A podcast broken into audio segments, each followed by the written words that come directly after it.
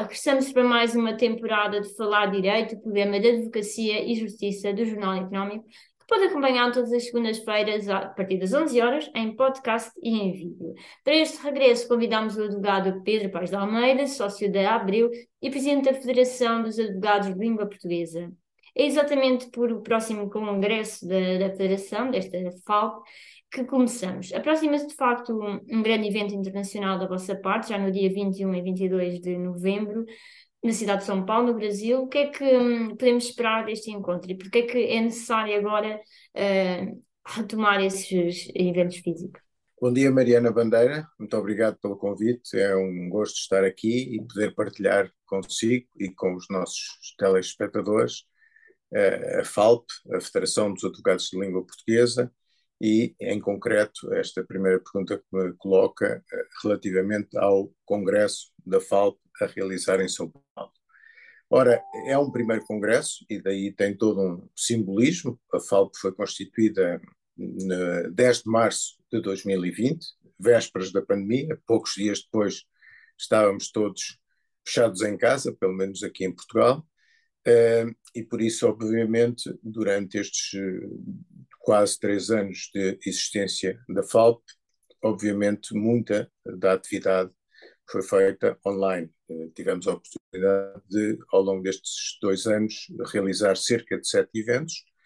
Conseguimos, apesar de tudo, a uma dada altura, fazer também uma conferência na cidade da Praia, em Cabo Verde, mas este é o, verdadeiro primeiro uh, grande evento, o primeiro congresso organizado pela FALP. Ora, uh, temos que ter consciência que que a FALP representa os advogados nas jurisdições de língua portuguesa, e, e falo em jurisdições e não em países, porque obviamente também temos os nossos colegas advogados de Macau, e obviamente nós, advogados de língua portuguesa, representamos cerca de 20% dos advogados à escala mundial, estamos espalhados por quatro continentes e entendemos que eh, temos um, um dever uma obrigação para com os cidadãos das nossas jurisdições de eh, assegurar os direitos, liberdades e garantias dos cidadãos.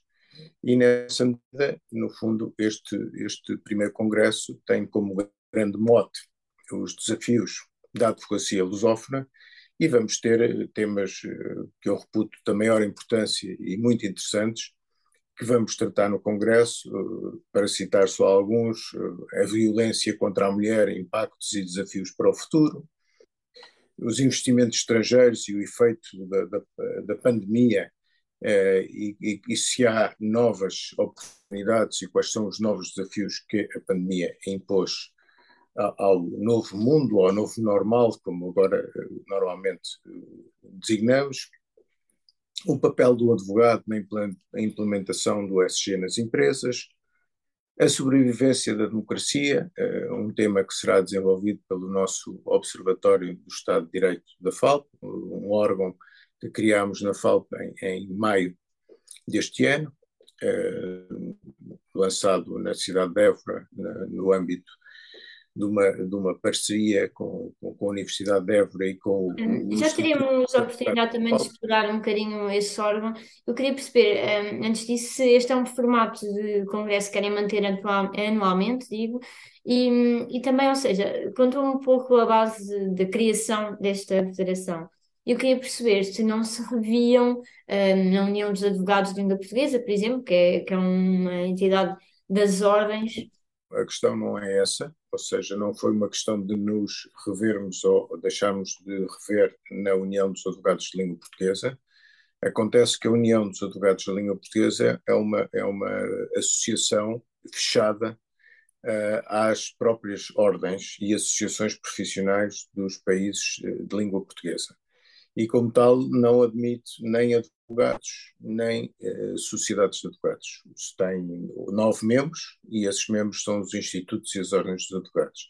No caso da FALP, eh, a FALP é uma, é uma federação dos advogados de língua portuguesa e tem eh, membros efetivos, que são os advogados e as sociedades de advogados dentro das jurisdições de língua portuguesa. Temos os membros honorários, que são, no fundo, as associações e os institutos representativos dos advogados nas várias jurisdições de língua portuguesa, E temos finalmente também os membros beneméritos, que são aqueles que, embora não sendo ligados ao mundo do direito, queiram contribuir pela, por reconhecer a importância da missão da FALP, queiram contribuir para uh, facilitar uh, a execução do programa, do plano de ação da FALP e, nessa medida, associam-se à FALP. Acaba por ser uma organização mais aberta aos profissionais em si, a individualidade e, e também a nível institucional. Sem dúvida. Um, falávamos dos temas que estavam a debate. De facto, temos aqui um, uma grande abrangência, a sobrevivência da democracia, violência, investimento, como, como falou, um, com países ou jurisdições, para ser mais precisa, tão uh, diferentes, que no fundo têm esta unidade, mas têm as suas particularidades. Como é que, que é que se pode esperar dos debates? Ou seja, na, na verdade, há aqui jurisdições que caminham a diferentes velocidades em cada um destes tópicos. Sem dúvida nenhuma que sim, mas eu acho que, que, o diálogo é sempre frutífero e muito, e muito rico, porque a verdade é que as, as jurisdições, algumas jurisdições podem estar mais avançadas em, em determinados temas e outras noutros. Há uma troca de experiências muito, muito rica há, ensinamentos que se colhem eh, e, e, que obviamente podem, podem servir de, de, inspiração para futuras, para futuras eh, tomadas de posição e para futuras adoções de determinadas práticas e determinada legislação e por isso estes encontros são da maior, são da maior importância. Eh, e eu acho que, aliás, é como mal comparado, fala-se muito na, na, União Europeia na, a várias velocidades, não é? Começou por se falar a duas velocidades, hoje em dia já por vezes fala-se a três velocidades, enfim.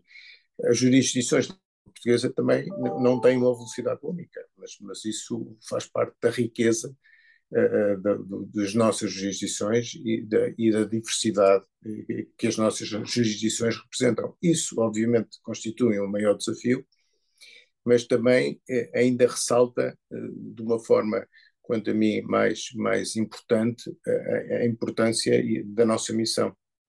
E focando na questão do tópico deles, do investimento estrangeiro pós-pandemia, mais do que um pós-pandemia, estamos neste momento a enfrentar uma crise económica um, de forma é que acha que está a evoluir o investimento de ou em uh, Angola, Brasil, Cabo Verde, todos estes membros? Eu acho que não é só um problema, não é só um problema de, desses países que, dessas jurisdições que citou. Acho que também em Portugal uh, o, o, facto de na União Europeia e na Europa se estar a viver uma, uma guerra eu acho que os investidores a nível internacional e com, com, com, a estabilidade que se vive nos mercados financeiros e com a subida das taxas de juro, é evidente que há uma certa retração do investimento estrangeiro a nível global. Eh, já se fala eh, na possibilidade de uma, de uma recessão, enfim, desde logo maior economia do mundo, os Estados Unidos da América. O futuro, neste momento, é incerto e, obviamente, os investidores quando o futuro é incerto e quando há instabilidade nos mercados financeiros, os investidores normalmente esperam para ver uh, e esperam por alguma acalmia nos mercados financeiros antes, antes de avançar.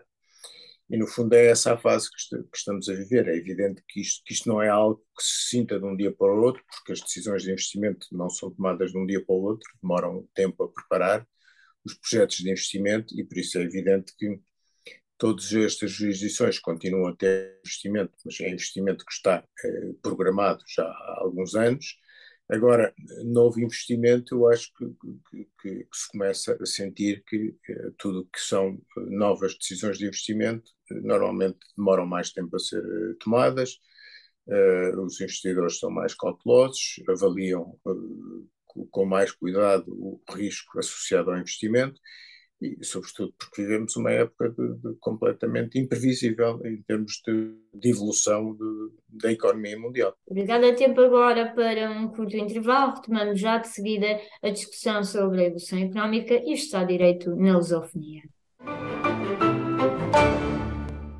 Estamos à emissão com a presença do advogado Pedro Paz de Almeida. Estamos a falar de, da questão económica, uma delas é também relacionada com os critérios ESG, como mencionámos, de sustentabilidade ambiental, social e de governança. Neste tópico, há, há um alinhamento entre as diferentes jurisdições? Repare, há necessariamente um, um, alinhamento, não significa que, mais uma vez, que estejam todas à mesma velocidade. Mas, mas esta questão, cada vez mais, do ESG, o ambiente, a governança e a, e a parte e a componente social dos investimentos são cada vez mais importantes. E são os próprios investidores, eh, os investidores, obviamente, os investidores eh, utilizam capitais próprios e também utilizam muitas vezes financiamento, e são os próprios eh, financiadores dos investimentos que têm estas exigências. E por isso, cada vez mais, é importante pensar, quando se faz um, um, um investimento num determinado país, como é que esse país vê eh, as questões ambientais, como é que esse país vê as questões de, de, governança, eh, desde o próprio país até, até depois as, as, as autoridades locais e as, as, entidades públicas administrativas, e depois eh, um aspecto fundamental que é, é a questão social e a questão do trabalho, o trabalho é dignamente remunerado ou não é dignamente remunerado, como é que são as condições de trabalho. Ehm, esse investimento, com certeza, precisa de matérias-primas, de onde é que vêm essas matérias-primas, tem que haver eh, cuidado da, relativamente a controlar as cadeias de fornecimento dessas matérias-primas para ver de onde vêm e, e se de facto os produtores dessas matérias-primas eh, utilizam eh, trabalho devidamente remunerado e, e devidamente e em que as condições de trabalho são respeitadas eh, aos critérios internacionais, enfim, há todas estas preocupações e estas preocupações entram-nos pela entram-nos pelas jurisdições dentro. Nós cada vez mais sabemos que um investidor, antes de iniciar um novo projeto de investimento, tem este tipo de preocupações e ainda bem que, que, isso, que isso assim acontece.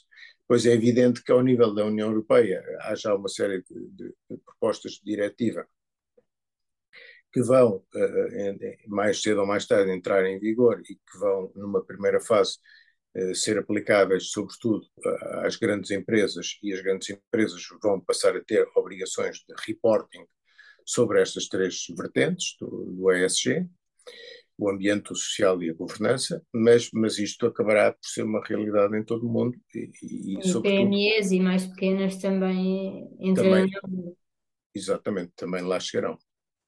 Um, há pouco mencionou a questão do Observatório do Estado de Direito, que também acaba indiretamente por estar relacionado com esta questão uh, também social. Uh, a FAP lançou, como, como disse, em maio este observatório, que no fundo é um canal de denúncias a violações do Estado de Direito.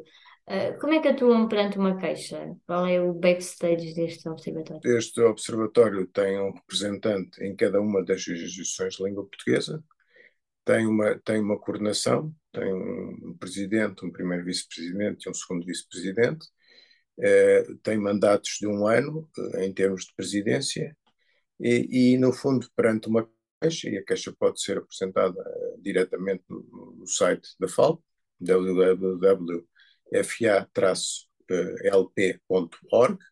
Eh, quando se entra no site da FALP, aparece logo um pop-up eh, com informações sobre o Observatório do Estado de Direito e a possibilidade de apresentar via site uma denúncia. A partir de, dessa denúncia, ela é investigada, eh, obviamente, desde logo socorrendo-se do membro local que está envolvido nessa denúncia, e depois, obviamente, o, o colégio dos, dos, dos coordenadores eh, toma uma posição sobre, sobre aquele tipo de, de, denúncia e faz uma recomendação sobre o que é que se deve fazer relativamente àquela denúncia. Uhum. As recomendações podem passar por, eh, desde logo, contactar eh, as entidades locais, ouvir o seu lado da história, a partir daí fazer um juízo de valor e, e, depois apoiar, eh, no fundo, a entidade lesada, a entidade ou o cidadão lesado, no sentido de, eh, enfim, depende das circunstâncias do caso concreto, mas desde logo amplificar eh, a denúncia se ela for de facto fundamentada e se for comprovada, uh, amplificá-la nos, nos, meios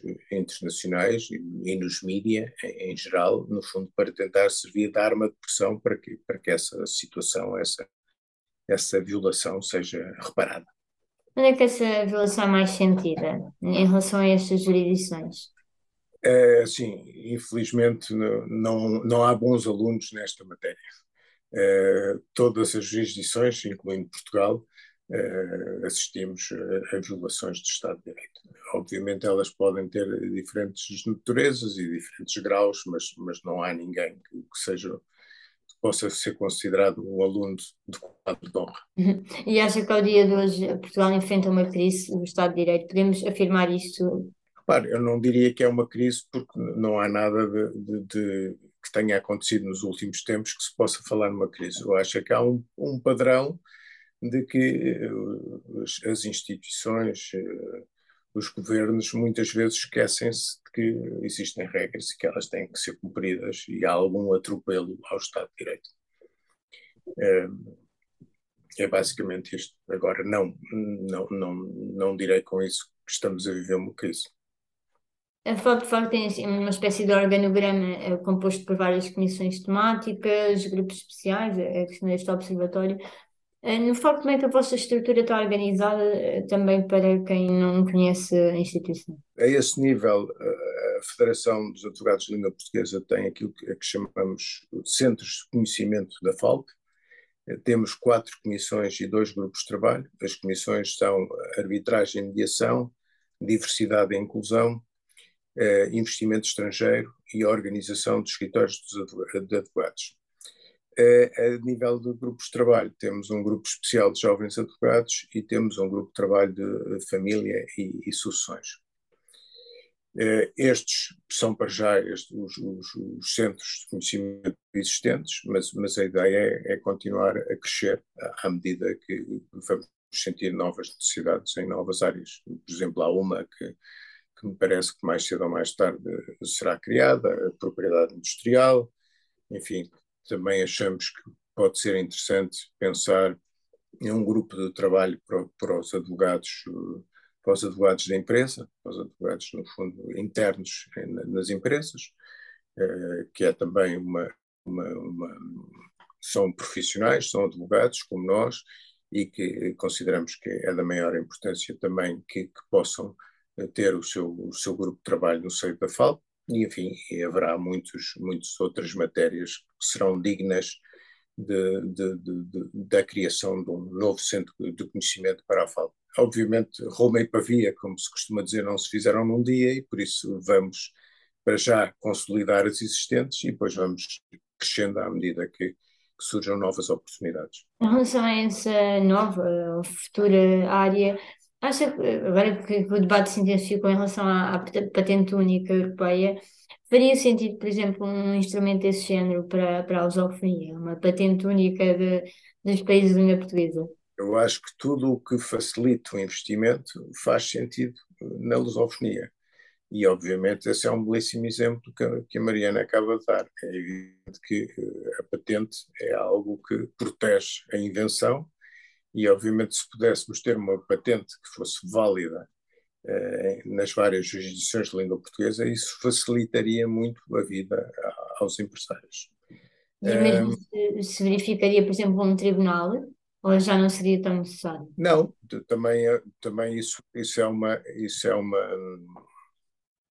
é alguma coisa que, que se batalha há muitos anos e muito falada tem a ver com a criação de um centro de arbitragem dos países, das jurisdições de língua portuguesa. Hoje em dia o que acontece é que temos muitas vezes partes eh, em, em, disputas em, em arbitragem eh, de língua portuguesa e acabamos a fazer arbitragens ou mediações em Paris, Londres, eh, Singapura. Não tenho nada contra estas cidades, nem contra estes centros de arbitragem, mas obviamente acabamos por dirimir as, as, os litígios e as disputas numa língua que não é nossa e acho que tínhamos toda a vantagem.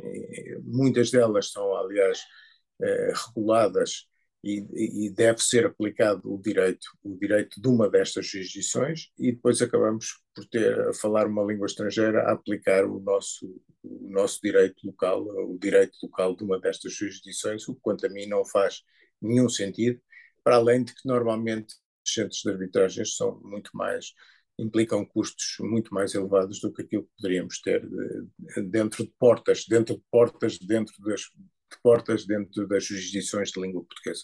Mas posso lhe dar outros exemplos, uh, por exemplo. Poderíamos falar disso nesta um, terceira e última parte. Muito obrigada.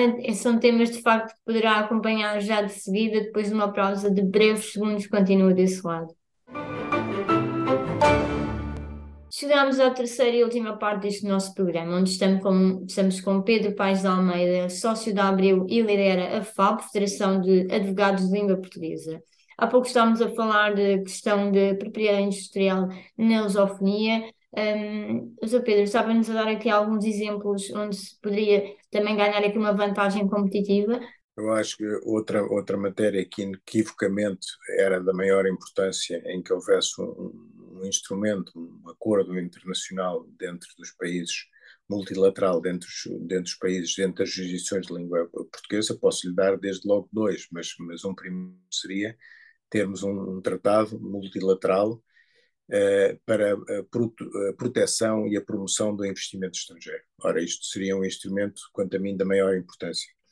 É certo que Portugal uh, tem, tem tratados para promover e proteger o investimento estrangeiro em, com quase todas as jurisdições, se não mesmo com todas, eu acho que com todas, uh, mas nem todos os países têm isso relativamente aos demais. E por isso a, a, a introdução de um tratado multilateral nesta matéria seria da maior importância como um incentivo ao investimento estrangeiro.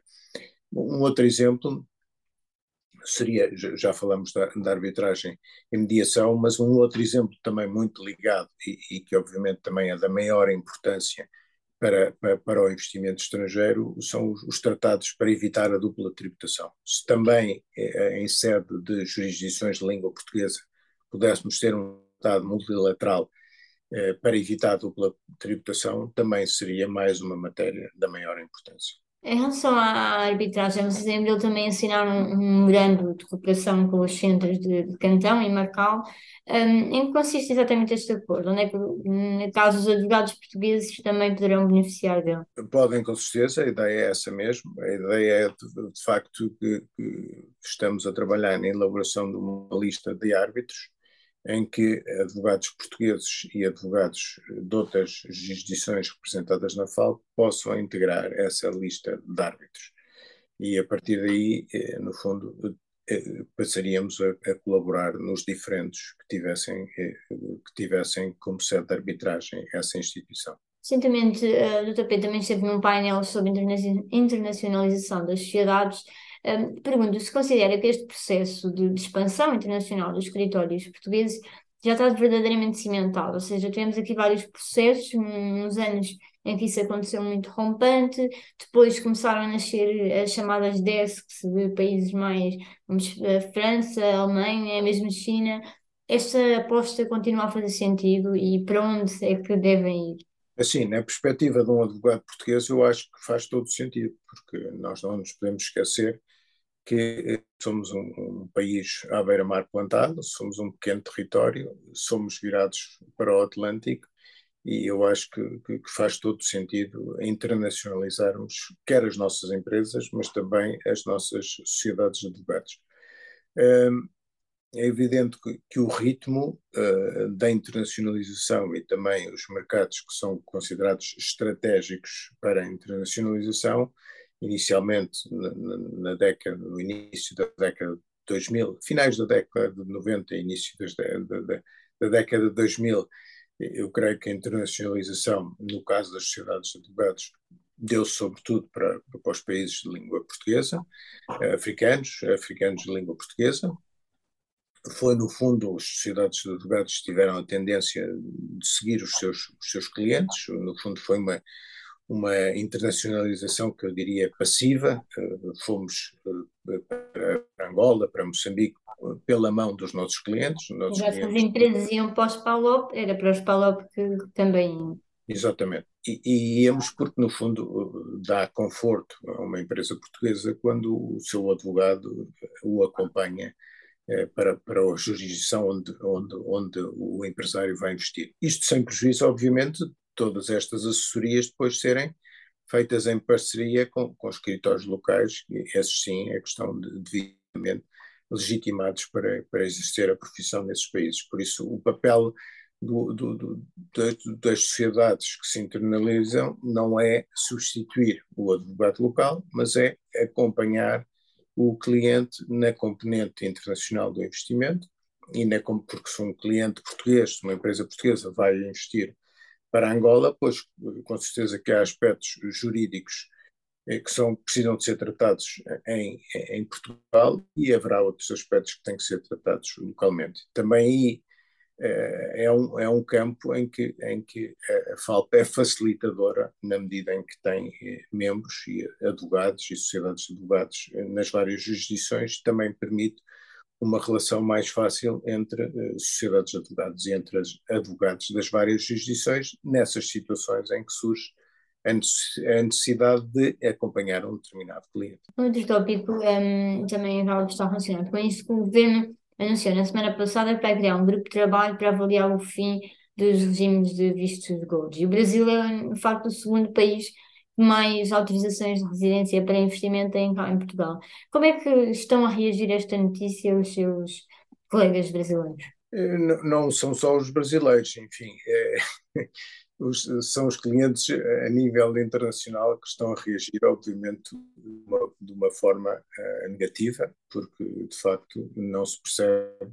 como é que de repente uma medida que tem trazido uma receita fiscal importante. É certo que podem dizer, e já ouvi dizer, que, que a receita fiscal é sobretudo uma receita fiscal eh, que é destinada às autarquias locais, na medida em que a compra de imóveis eh, é tributada em IMI eh, e, e, nessa medida, e, e em IMT, e, e, nessa medida são as autarquias, esses são impostos municipais e são as autarquias que, que beneficiam diretamente. Mas a verdade é que o Estado é só um, o Orçamento do Estado também, e, e, se as autarquias não tiverem essas receitas, provavelmente a Administração Central terá que eh, distribuir e transferir verbas para as autarquias para que elas possam cumprir as suas eh, competências. Por isso eu acho que o visto gold faz todo sentido na medida em que possibilitou, olha, desde logo possibilitou uh, uma, uma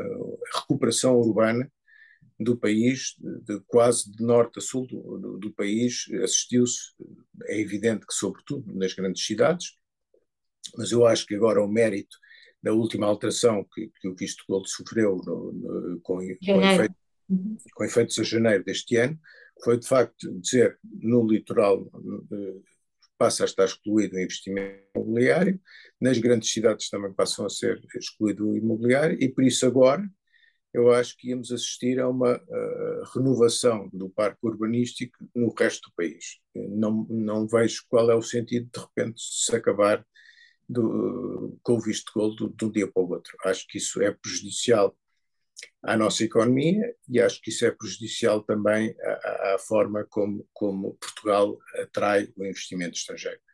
Admito que, que, que, o, investimento estrangeiro para efeitos de visto gold pudesse eh, evoluir um bocado mais para eh, aplicações elegíveis, como fossem a criação de novas empresas em Portugal, que desde de resto já está previsto, com, atividades, com atividades uh, na indústria, com atividades nas novas tecnologias, enfim, que fosse mais seletivo o tipo de investimento uh, para efeitos de Golden Visa.